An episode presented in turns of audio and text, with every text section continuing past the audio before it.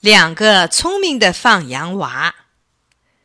有两个放羊娃，有一次，一只母狼叼去了他们的一头羊，他们发誓要杀死这头恶狼。一天，他们在深山里发现了一个狼窝，窝里有两只小狼崽子。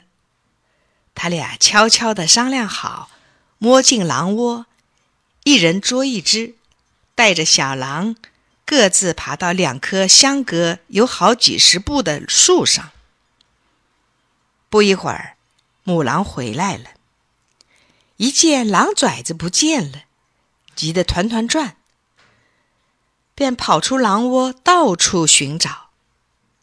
这时候，一个放羊娃在树上揪小狼的耳朵，故意要它嗷叫。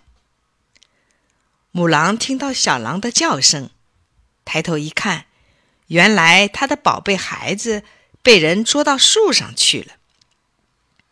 母狼冲到树下，一边嚎叫着，一边拼命抓着树干。另一个放羊娃在另一棵树上又揪小狼的耳朵，那只小狼又嗷叫起来。母狼一听，四面张望。发现他的狼崽子在那棵树上呢，便赶忙奔到那棵树下，一边嚎叫着，一边抓着树干。这时候，先前那棵树上的小狼又嗷叫起来，母狼转身又奔到那里，嚎叫着，抓着。就这样，母狼不停的嚎叫，不停的来回奔跑，在两棵树之间。来回反复跑了不知多少次，母狼的嗓子哑了，嚎叫声微弱了，渐渐的跑不动了，终于倒在地上。好久好久一动不动。放羊娃下来一看，母狼已经断气儿了。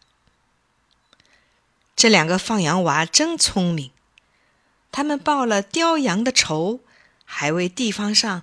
除了一害呢。